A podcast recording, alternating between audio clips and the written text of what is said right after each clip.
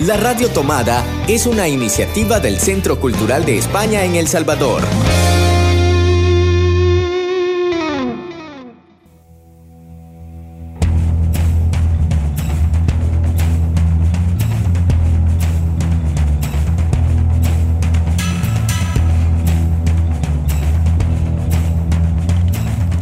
Ayer te vi en Babilonia.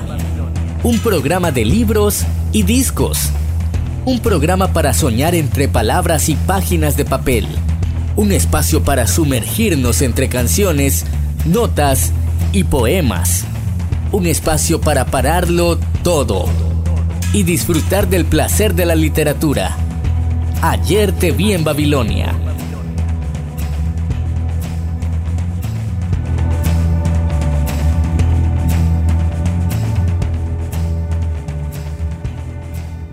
Ayer te vi en Babilonia. Estamos aquí otra vez. Buenos días, buenas tardes, buenas noches desde la radio tomada con el programa de libros y discos del Centro Cultural de España. Ayer te vi en Babilonia.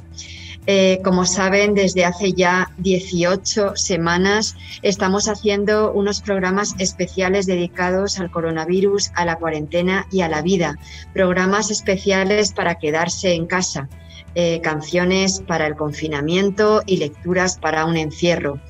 Eh, como decíamos antes, es el programa número 18 de la cuarentena. Pueden calcular ahí los que sean buenos en matemáticas lo que eso implica, cuántas semanas llevamos trabajando, teletrabajando desde casa con salidas mínimas.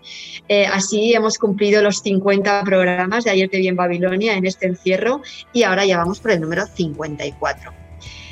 Eh, les agradecemos ahí siempre su presencia, queridos radio oyentes, y nos presentamos los que estamos aquí cada semana en Ayer de Bien Babilonia, que son Marvin Siriezar a los mandos técnicos. Marvin, querido, saludas a nuestros queridos radio oyentes. Por supuesto, estamos muy contentos de poder compartir con ustedes esta nueva edición de Ayer te vi en Babilonia que realizamos desde su casa, desde nuestra casa, que a las que también ustedes son bienvenidos en esta plataforma digital en la que también ustedes son bien recibidos, las plataformas del Centro Cultural de España El Salvador y por supuesto las plataformas digitales de la Radio Tomada en iBox, en Spotify y también en SoundCloud y por supuesto en nuestras redes sociales. Gracias por estar ahí y por acompañarnos semana a semana en este programa que cariñosamente planeamos para ustedes. Este programa de libros y discos para acompañarnos cada semana. Y eh, está Marvin Siliezar, por supuesto, y también está Ligia Salguero, nuestra responsable de la mediateca y de la biblioteca y todas las actividades vinculadas con los libros y la literatura. ¿Qué tal estás, Ligia? Pues superpuesta para poder disfrutar un programa más de Ayer te vi en Babilonia junto a nuestros radio oyentes y pues conocer de más libros y de más música, que es un programa que yo siento que nos inyecta y nos ayuda a conocer de buena música y de buenos libros. Pues ahí estamos, ese es nuestro objetivo. Y en el mes de julio eh, hemos tenido programas muy diferentes, pero el programa pasado y este lo estamos dedicando, dedicando a leer más sobre libros que nos vinculan el arte y el pensamiento, porque este mes de julio desde el Centro Cultural le damos un enfoque, un hincapié especial, un, un refuerzo importante a los temas vinculados con el arte y con el arte conceptual, el arte que está eh, acompañado por una reflexión teórica detrás. Y para eso nadie mejor que Antonio Romero, compañero nuestro del Centro Cultural. Eh, le vamos a nombrar también ya colega y participante de ayer de Bien Babilonia y desde luego una de las personas del equipo del Centro Cultural que más sabe de arte y de literatura vinculada con el arte. Así que, ¿qué tal, Antonio? ¿Cómo estás? Un placer que estés de nuevo con nosotros en este programa. Pues gracias por un recibimiento, la verdad que yo muy contento de estar invitado nuevamente aquí y compartir con vos, con Ligia y con Marvin y pienso que al final es pasárselo muy bien, disfrutar y, compartir un poco de lo que se de lo que se tiene en cuanto a literatura, ¿no? Y, aprender también de, de, lo que ustedes comparten. Así que muy contento de poder estar nuevamente en el programa Ayer te vi en Babilonia. Pues yo para empezar os iba a plantear eh, una pequeña sorpresa que no os había avisado a ninguno. Como ahora vamos a, después de este programa, vamos a tener un pequeño descanso de ayer te vi en Babilonia para vacaciones, reponer fuerzas, etcétera, etcétera, y volveremos con muchas energías y ánimos renovados después de las agostinas, eh, quería preguntarles a cada uno de ustedes ¿Cuál ha sido el libro que han sentido durante estas vacaciones que más les ha acompañado? Aquella lectura que realmente les ha emocionado, eh, les ha llegado hondo, les ha calado. Puede ser un libro que hayamos comentado o leído juntos en Ayer te vi en Babilonia o otro que no haya surgido el comentar en este programa. Así que vamos a empezar, por ejemplo, por Ligia y que nos diga, y que yo sé que es una gran lectora, mientras Antonio y Marvin que se lo vayan pensando, pero ¿cuál es el libro, Ligia, que en esta en estos tres meses, cuatro meses llevamos desde marzo, abril, mayo, junio y julio, este es el quinto mes. ¿Cuál es el libro que tú dirías que más te ha emocionado leer estos días, estos meses, estas semanas? Pues fíjese lo que justamente es un libro que estoy leyendo ahorita que se llama Ana, la de las tejas verdes. Ay, ese libro es chulísimo, ya sé cuál es. Ah, te tiene atrapada todas las noches, estoy que cierro los ojitos hasta que ya no aguanto más y dejo de leer. Tengo toda la, eh, en PDF me la han pasado, toda la colección de los seis libros de, esa, editor, de esa escritora referente a Anne. Entonces, mm, ¿por qué? Porque es soñadora yo creo que en esta cuarentena, si algo que me puede a mí levantar el ánimo es la posibilidad de soñar con un futuro diferente. Y Anne, en cada aventura, o sea, ella siempre tiene algo que decir y lo dice con 50 mil palabras más que la gente se queda en, eh, preguntándose qué dijo. Pero es algo maravilloso, es un libro que me ha atrapado y yo sé que los otros lo voy a disfrutar igual, lo voy a disfrutar igual. Me encanta. Antonio, pues es curioso porque yo he tenido, digamos, lecturas principalmente de historias salvadoreñas, he estado leyendo mucho a Salarrué y demás, y, por ejemplo, eh, pero lo curioso es que durante esta pandemia lo que más me ha venido a la cabeza es un libro que leí, no durante la pandemia, sino lo he tenido y lo he vivido durante, eh, durante este periodo, ha sido como una cosa muy curiosa, y, y es el ensayo, ensayo sobre la ceguera de Saramago, y es que, si bien es cierto, Ligia está hablando de, pensar, de tener esperanza ¿no? de respecto al futuro, eh, y de hecho yo mismo soy bastante optimista, pero claro, durante este momento y durante el más crudo momento del encierro, el asunto de la utilización política de la pandemia para acrecentar un poder eh, respecto a un colectivo se hizo más patente y también otra cosa eh, que se hizo mucho más patente fue también lo que se le llamó en el caso de España, aquí también se vio, pero no se le dio un nombre concreto, esa de policía de los balcones, ¿no? Esa, esa manera de cómo la ciudadanía, a partir del miedo, se controla a sí misma y se censura a sí misma. Y, pensaba mucho en el, en, en el libro de ensayo sobre la ceguera de Saramago, con lo que no soy tan optimista en cuanto a pensamientos, pero pero era, era muy curioso, era como estar un poco eh, en la lectura eh, un poco distópica de Saramago. La verdad es que ese libro lo utilizamos en los primeros programas, ¿no? Para comentar un poco cómo a través de la literatura se habían planteado eh, el recorrido por situaciones Mm, que, ha habido en algunos casos reales y en otros casos irreales o ficticias o distópicas eh, desde la literatura. Ya hablamos precisamente de ensayos sobre la ceguera y ensayos sobre la lucidez de Saramago. También estuvimos leyendo algunos fragmentos de La peste de Camus. Así que un libro que sí que justo eh, hemos traído a colación en estos programas especiales de la cuarentena. ¿Y Marvin, en tu caso? Pues mira, me va, Ligia seguramente me va a regañar, pero he estado leyendo Camino de Hormigas de Miguel Hueso Mixco y recientemente también Días del Olimpo.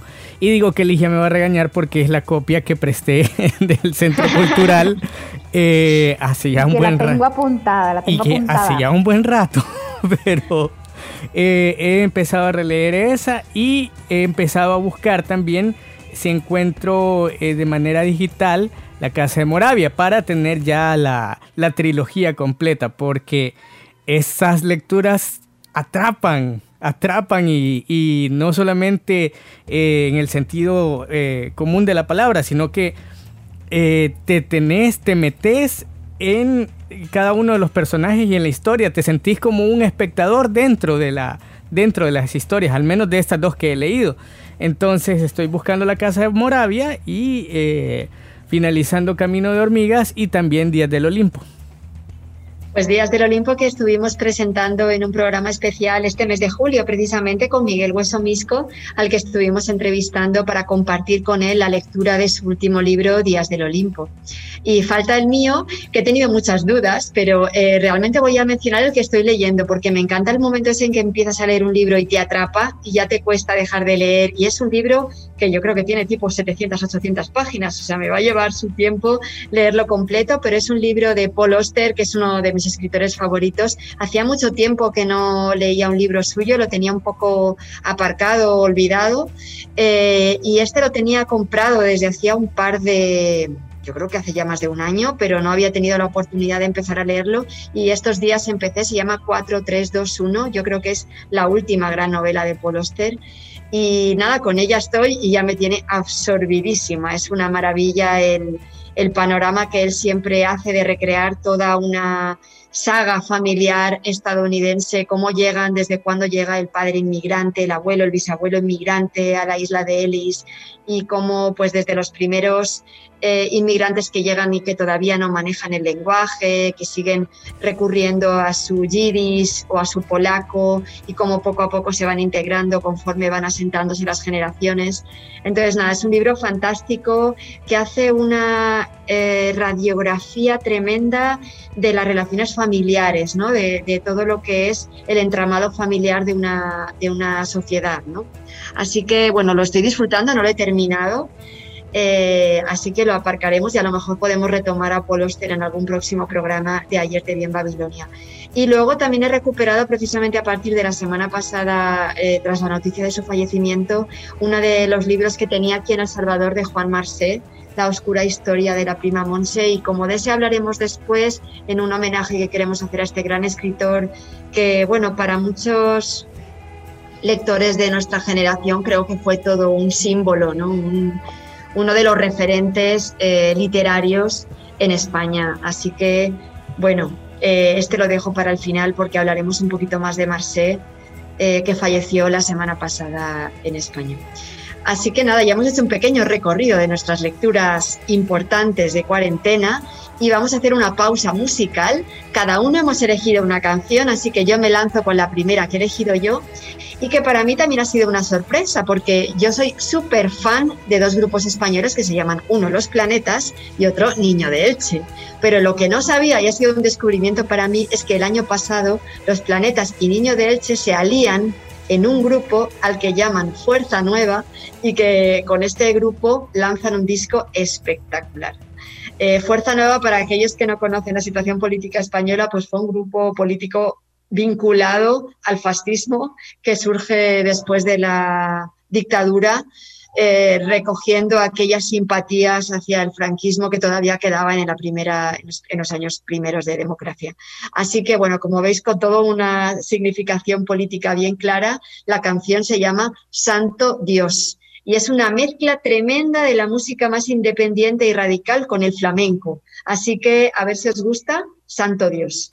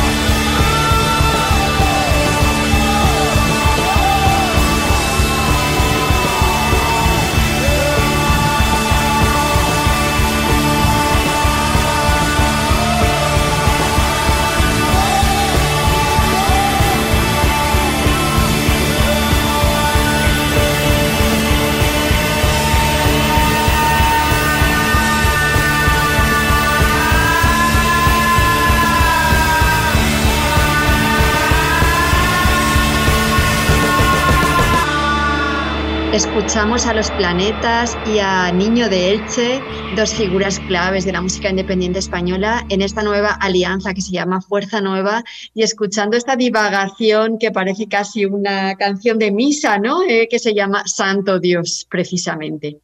Y estamos eh, hablando y dedicando este programa hoy de arte y al arte y al pensamiento, ¿no? Entonces, Antonio, habíamos hablado y nos estaba compartiendo algunas lecturas que él tiene seleccionadas y que nos ayudan a comprender o a pensar sobre el arte, ¿verdad, Antonio? ¿Cuál es la lectura que nos presentas hoy? Pues yo quería recomendar, pensando un poco eh, en cómo el arte genera pensamiento y a veces nos invita a, recrear eh, nuestros orígenes, quería recomendar el libro de eh, Jazz Contemporary, ¿no? un libro que recoge eh, a los artistas salvadoreños, a coleccionistas, a galeristas y a un montón de personas que trabajan en torno al arte contemporáneo y les hace eh, y, realiza una serie de entrevistas para conocerles un poco. Lo interesante del libro es que eh, nos adentramos a veces en personajes que no son eh, salvadoreños en el sentido de vivir en El Salvador, pero sí, sí, salvadoreños de origen y que tienen su, su, su incidencia o su país de, o el país en el que trabajan, que es Estados Unidos, ¿no?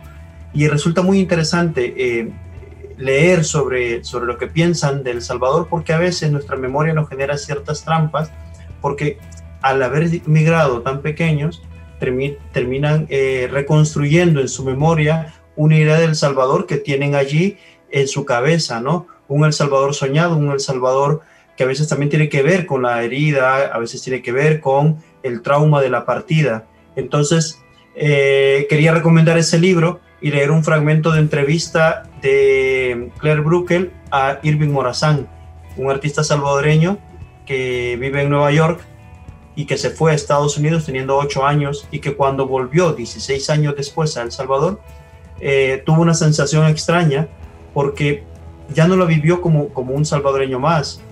Él menciona haberla vivido como turista porque incluso al querer visitar el lugar donde vivía, no pudo hacerlo porque eh, vivía en una comunidad peligrosa donde hay maras y le tocó vivir El Salvador desde un hotel, una cosa que, que a él le generó mucho conflicto. Eh, entonces quiero leer un, un fragmento de entrevista eh, principalmente como para eh, pensar en, arte, pensamiento, memoria, migración, ¿verdad? Eh, pregunta Claire Bruckel, ¿cómo se encontraron estos elementos de exploración de historia personal en tu arte con los momentos contemporáneos que experimentas viviendo en la ciudad de Nueva York? Él responde, cuando era niño siempre supe que me remontaría a la antigua cultura salvadoreña y ahí comenzó mi proyecto a partir de esto han surgido muchos cambios y ha sido influenciada por la cultura contemporánea de Nueva York. La velocidad de la ciudad, los colores y las diferentes texturas y las velocidades de sitios como el Times Square, donde está localizado mi estudio. El Salvador es muy pequeño y la mayoría de mis profesores no conocían mucho sobre el país. Esto me dejó la pauta para explorar, trabajar y jugar con mi pasado en mi ambiente actual.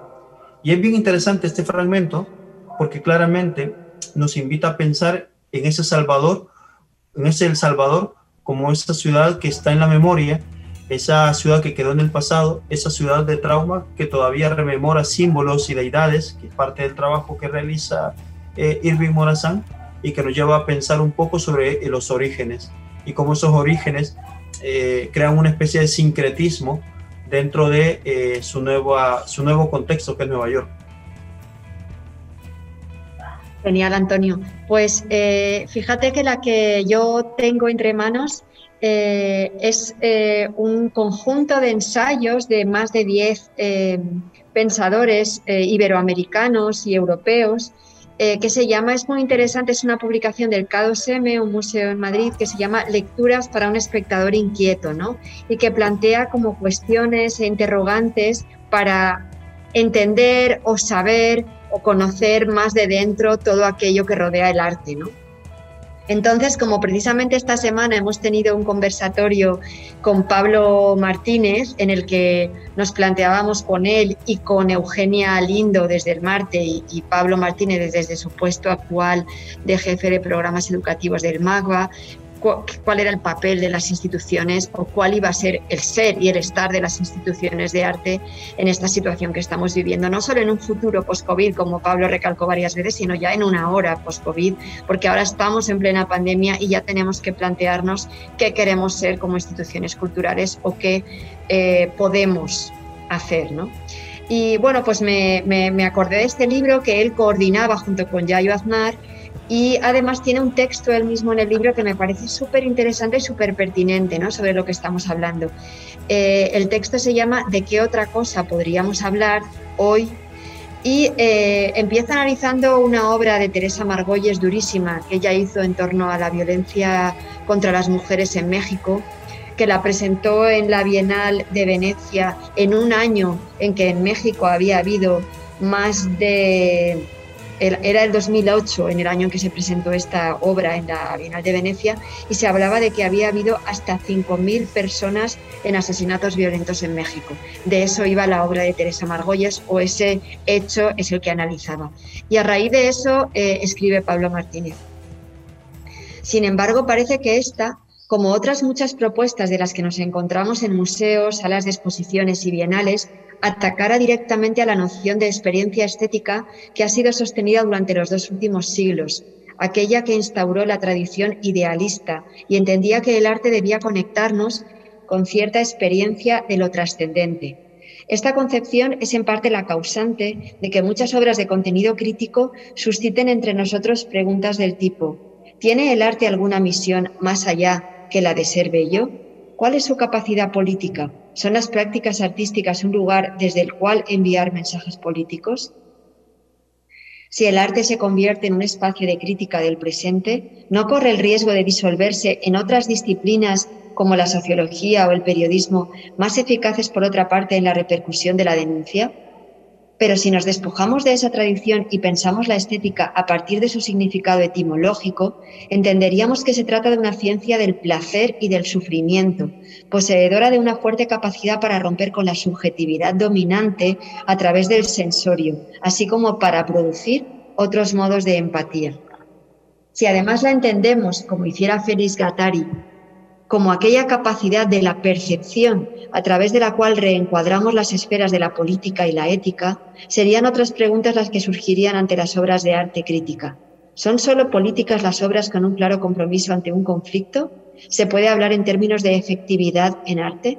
¿Qué tipo de experiencias pueden ser descritas como políticas?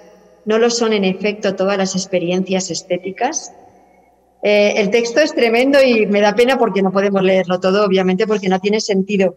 Pero quiero recuperar el final para cerrar la pregunta eh, que hacía Pablo en este párrafo. Dice, saltándonos un buen trozo, un par de páginas, nos vamos a otro, párrafo, a otro párrafo y él dice, sin embargo, aunque pudiésemos pensar que las prácticas artísticas siempre han participado de la política, bien por estar muy próximas al poder, bien por lo contrario, por constituirse en espacios de resistencia frente a este, si seguimos a Jacques Rancière, una obra de arte no sería política exclusivamente por sus contenidos, sino por su propia estructura como obra de arte y su inscripción como tal dentro de un sistema simbólico y cultural específico.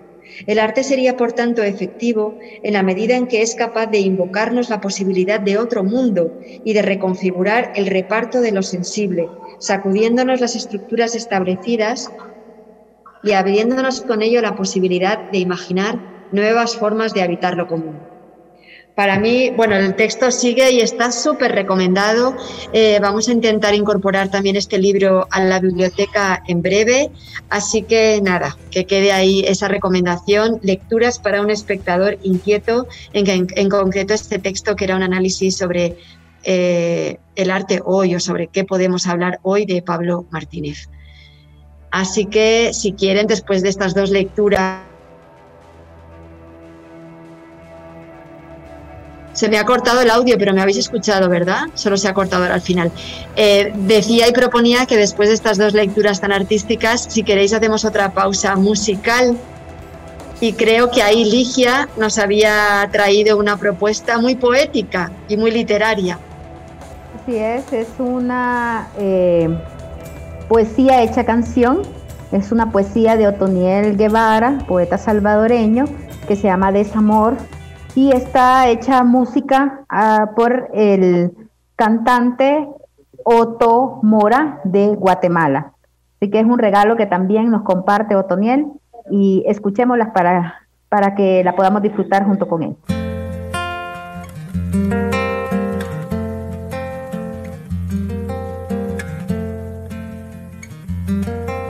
Te devuelvo los pájaros del pecho.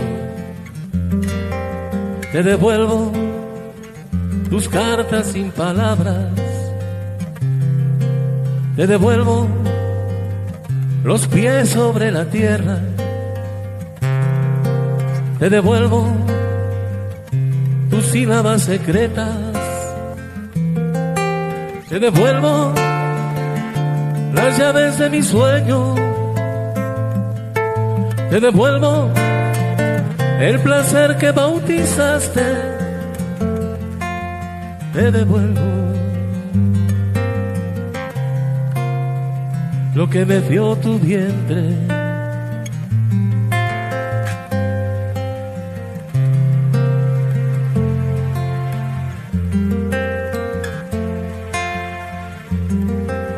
Te devuelvo los pájaros del pecho.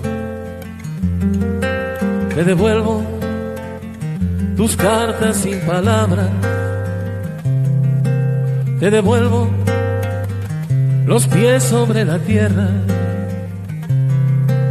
Te devuelvo tus sílabas secretas. Te devuelvo el sudor del cubrecama. Te devuelvo el olor de los jazmines. Te devuelvo el zapato que tiraste pero vos devolveme la calma.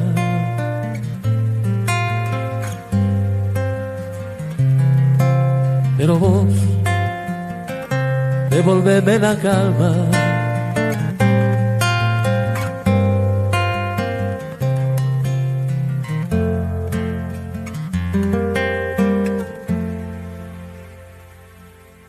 Un homenaje de Otto Mora al poema de Otoniel Guevara, Desamor. A continuación vamos a disfrutar el segmento La Mediateca Recomienda, la recomendación literaria desde la Mediateca del Centro Cultural de España en El Salvador por nuestra compañera Ligia Salguero. La Mediateca Recomienda. En la Mediateca Recomienda de esta semana traemos la revista Impúdica en su número 5, Libertad. El diseñador Rosenberg Rivas, editor invitado en esta ocasión, nos plantea una interesante visión de las libertades personales, desde el nacimiento o el derecho a dar a luz hasta la muerte, hace un recorrido de todas las etapas de las personas en las que durante su vida se encuentran con opciones o falta de oportunidades para ejercer sus propias decisiones. Esta ha sido la recomendación de esta semana para la mediateca y la pueden encontrar en el www.ccesv.org y encontrarán el link que les llevará al ISU donde está colgada nuestra revista. Hasta la próxima.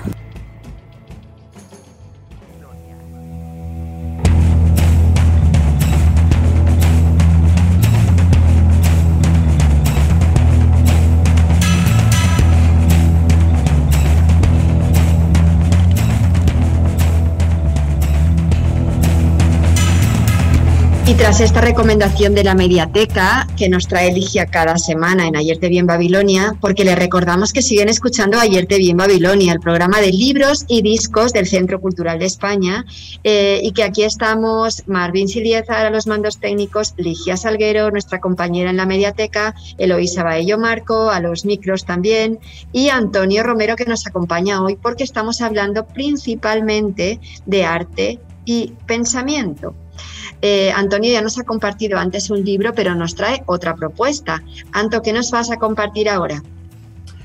Pues hay algo eh, que me gustaría eh, compartir y está muy conectado precisamente la práctica de un artista que voy a compartir a partir de la recomendación de un libro eh, con el texto que has leído. Y es que yo pienso exactamente igual que, bueno, voy a decir exactamente igual con su matices, evidentemente, como todo, ¿verdad?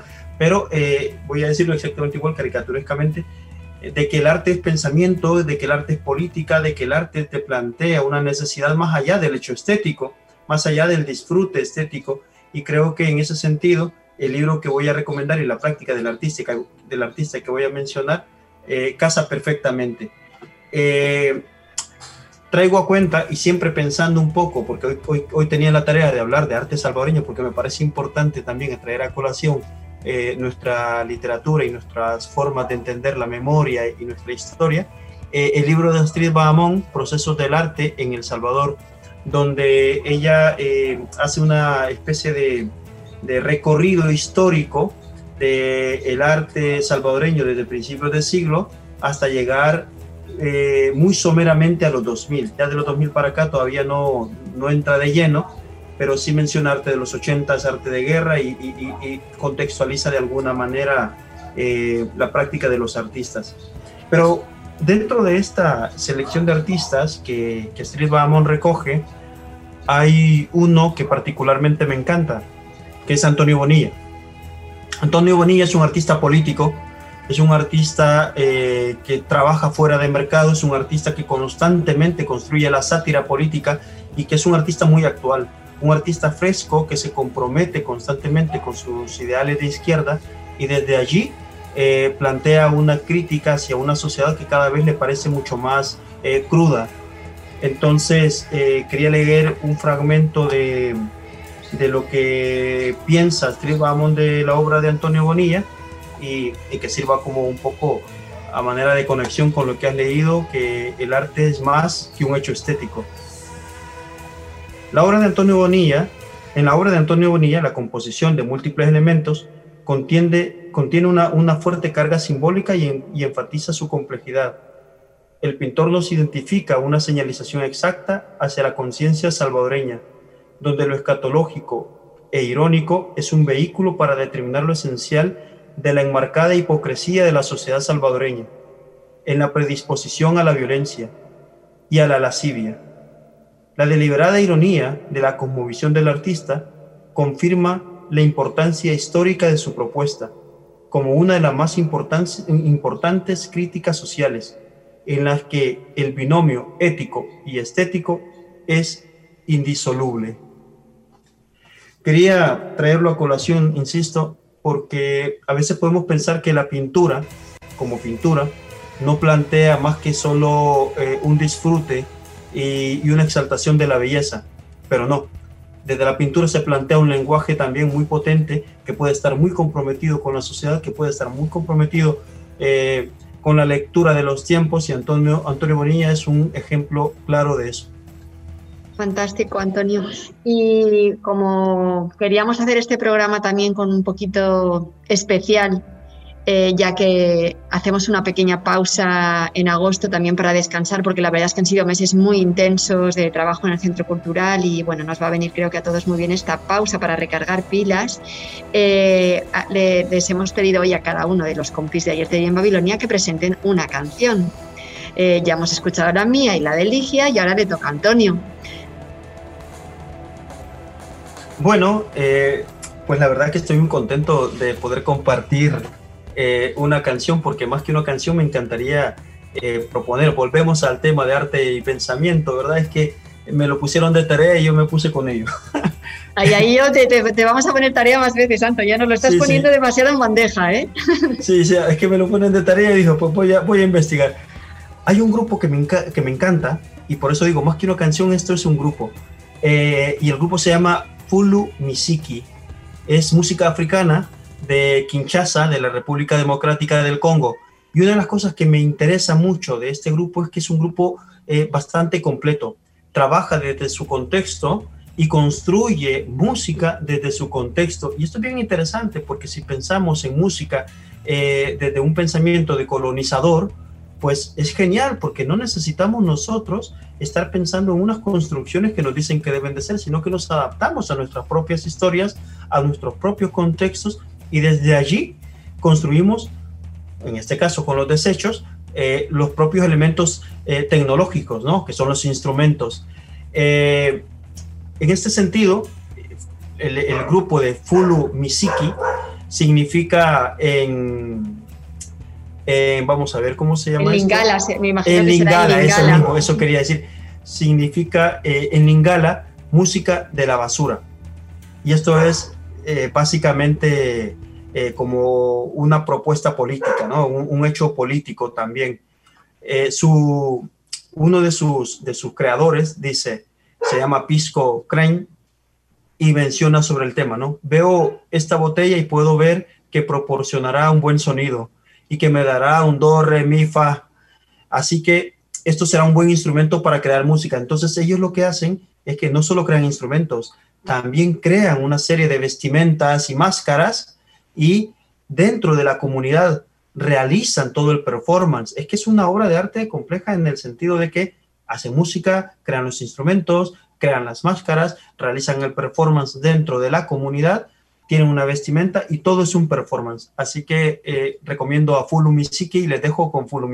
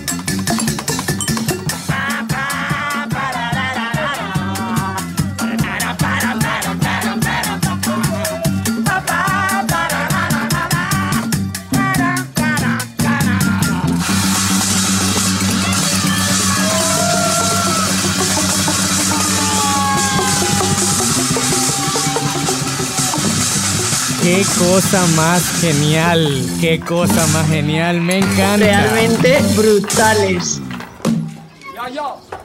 Un gran descubrimiento eh, este grupo Fulumisiki desde Kinshasa, desde la República Democrática del Congo. Desde la República Democrática del Congo hay verdaderas joyas musicales. Yo le comentaba a Antonio que a mí eh, ha sido escucharlo y, recordar el primer concierto que yo vi de Konono Number One.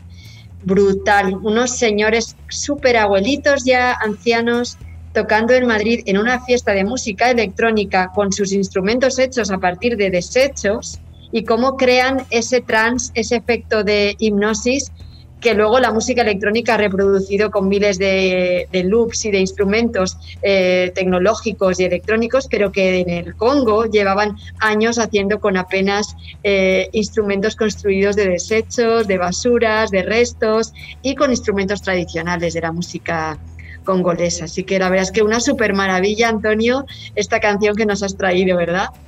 Sí, totalmente, una maravilla, porque como digo, al final es pensar y repensar la tecnología desde el entorno y devolver, ¿no? Devolver el conocimiento situado en, ese, en ese espacio. Entonces me parece una maravilla, son geniales absolutamente. Y al final unos artistas eh, complejísimos, ¿no? Porque tenemos música, escultura, instrumentos, tenemos performance, tenemos vestimenta, es que hay absolutamente todo en ellos. Y definitivamente, mira que a mí me ha, me ha impactado un montón porque también en la Radio Tomada hemos hecho algo muy similar a esto. Para el taller Imagina Cuentos en Radio, que hicimos hace un par de años, los ambientamos con un bastón de lluvia, con una pandereta, con una guitarra que no estaba afinada, de hecho, y con otras cosas que teníamos en el estudio de la radio. Y este, y vos escucháis y es una cosa súper chiva, pues eh, haciendo radio, como dicen por ahí, a la antigua, así como hizo este, como hicieron en la Guerra de los Mundos, por ejemplo, que los sonidos espaciales eran hechos con cosas, con, cosas cotidianas. Entonces me ha impactado un montón porque me transporta precisamente a esa época de oro de la, de la radio a nivel mundial y en El Salvador también. Y porque estaba viendo mientras tanto el performance y es una cosa que te deja con la boca abierta y me pongo a pensar, si lo disfrutas así, imagínate si lo pudieras disfrutar con, eh, con un audio más trabajado, entre comillas, donde puedas eh, disfrutar todavía un poquito más los sonidos de cada cosa de manera eh, junta, pero, pero separada. No sé si creo que, no me estoy explicando de la mejor manera, pero son conceptos de, producción de, de, música, pero, pero, pero ustedes me entenderán cuando escuchan una canción ya con todo montado. Algo así me lo imagino y la he disfrutado de principio a fin. Me siento muy emocionado con esta canción. Sí, la verdad que sí. Y vamos a ir terminando, estamos en la última parte de nuestro programa y siempre nos gusta eh, compartir esto, eh, estas pequeñas reflexiones sobre los libros, ¿no? Eh, nos parece importante recordar el valor de los libros y de la literatura y por eso son parte tan importante de este programa Ayer te vi en Babilonia. En estos días de cuarentena un libro nos hace volar, nos hace viajar y nos hace soñar. Los libros nos ayudan a ponernos en la piel del otro y a conocer nuevas y diversas vidas los libros nos proponen nuevas formas de imaginar nuestros mundos y también nos ofrecen claves para comprender otros mundos. Los libros nos hacen mejores porque nos hacen más libres.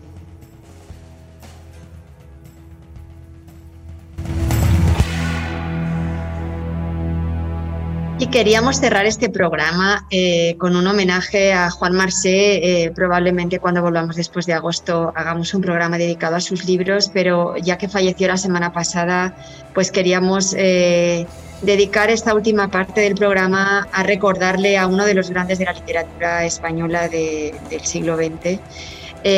vamos a compartir su biografía. Él nació en Barcelona el 8 de enero de 1933 con el nombre de Juan Faneca Roca. Su madre murió en el parto y, su padre eh, lo cedió en adopción o fue adoptado por una pareja, un matrimonio amigos de, los padres, eh, que eran el matrimonio Marcé, del que luego él tomaría el nombre, eh, su segundo nombre de alguna manera. A los 13 años empezó a trabajar como aprendiz de joyero, oficio que desempeñó hasta 1959. Tuvo que dejar los estudios, por tanto, bien jovencito pero al mismo tiempo que trabajaba de joyero, empezó a escribir sus primeros relatos, gracias a las recomendaciones de su amiga Paulina Cruzat, y obtuvo el premio Sésamo de Cuentos en 1959. Durante el servicio militar en Ceuta empezó a escribir su primera novela, Encerrados en un solo juguete, que años después presentó Premio Biblioteca Breve de Seix Barral y quedó finalista. Viajó a París donde trabajó de mozo de laboratorio en el Departamento de Bioquímica Celular del Instituto Pasteur. Después regresó a Barcelona y en 1962 publicó Esta cara de la luna, hoy una obra repudiada por el autor y desterrada del catálogo de sus obras completas. En 1965 apareció Últimas tardes con Teresa, su primera gran novela, que le valió finalmente el premio Biblioteca Breve de Seis Barral. En 1970, a, esta obra, que ya fue como una de, sus, una de las obras que siempre se recuerdan de él, Últimas tardes con Teresa, a esa obra le siguió otra de sus grandes obras, La oscura historia de la prima Monse.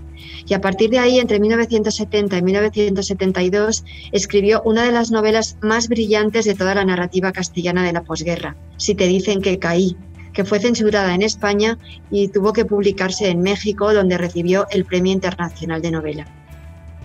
Ya en la época de la democracia ha obtenido mm, multitud de premios. En 1978 obtuvo el premio Planeta con la muchacha de las bragas de oro. Eh, después, en 1982, eh, presentó Un día volveré y su volumen de cuentos Teniente Bravo. En 1990 recibió el premio Ateneo de Sevilla por El amante bilingüe. En 1994 el premio de la crítica por El embrujo de Shanghái. También ha obtenido el prestigioso Premio Cervantes, el más importante de las letras en castellano, y murió el pasado domingo 18 de julio en Barcelona. Así que a él queremos dedicar este programa. Yo quería leer un párrafito, el, primer párrafo con el que se abre este libro, que me lo he puesto ya para releerlo y recuperarlo para cuando termine el que estoy leyendo ahora de Paul Pero así empieza eh, la oscura historia de la prima Monse. El verano pasado, el viejo chalet de la tía Isabel fue condenado al derribo. Cercado por rugientes excavadoras y piquetas, aquel jardín que el desnivel de la calle siempre le mostró en un prestigioso equilibrio sobre la avenida Virgen de Montserrat, al ser esta ampliada quedó repentinamente como un balcón vetusto y fantasmal colgado en el vacío, derramando un pasado de aromas pútridos y anticuados ornamentos florales, soltando tierra y residuos de agua sucia por las heridas de sus flancos. Grandes montones de tierra rojiza se acumulaban alrededor de la señorial torre, que aún no había sido tocada. Seguía en pie su arrogante silueta, su apariencia feliz y ejemplar. Por dentro, en una de sus vacías estancias de altísimo techo, solo quedaba una gran cama revuelta, una raqueta de tenis agujereada y libros apilados en el suelo. Fachada. He aquí lo único que les quedaba a los Claramunt. Pues con esta lectura vamos dando cierre a nuestro programa Ayer te vi en Babilonia de hoy, número 54 desde que iniciamos el año pasado nuestra programación de Ayer te vi en Babilonia, el programa de libros y discos del Centro Cultural de España y la Radio Tomada, y el programa número 18 desde que estamos en la cuarentena debido al coronavirus. Eh, Marvin, Ligia, Antonio, eh, no sé si quieren despedirse de nuestros radio oyentes. Pues sí, quiero por un lado agradecer primero al equipo ¿no? que, lleva lo de, lo de Ayer te vi en Babilonia, al equipo evidentemente del trabajo del, Centro Cultural, quiero decir, ¿no? pero también a Marvin que está en la radio tomada, a Ligia que está muy puesta con el proyecto, a Eloisa lo, que lo hace genial.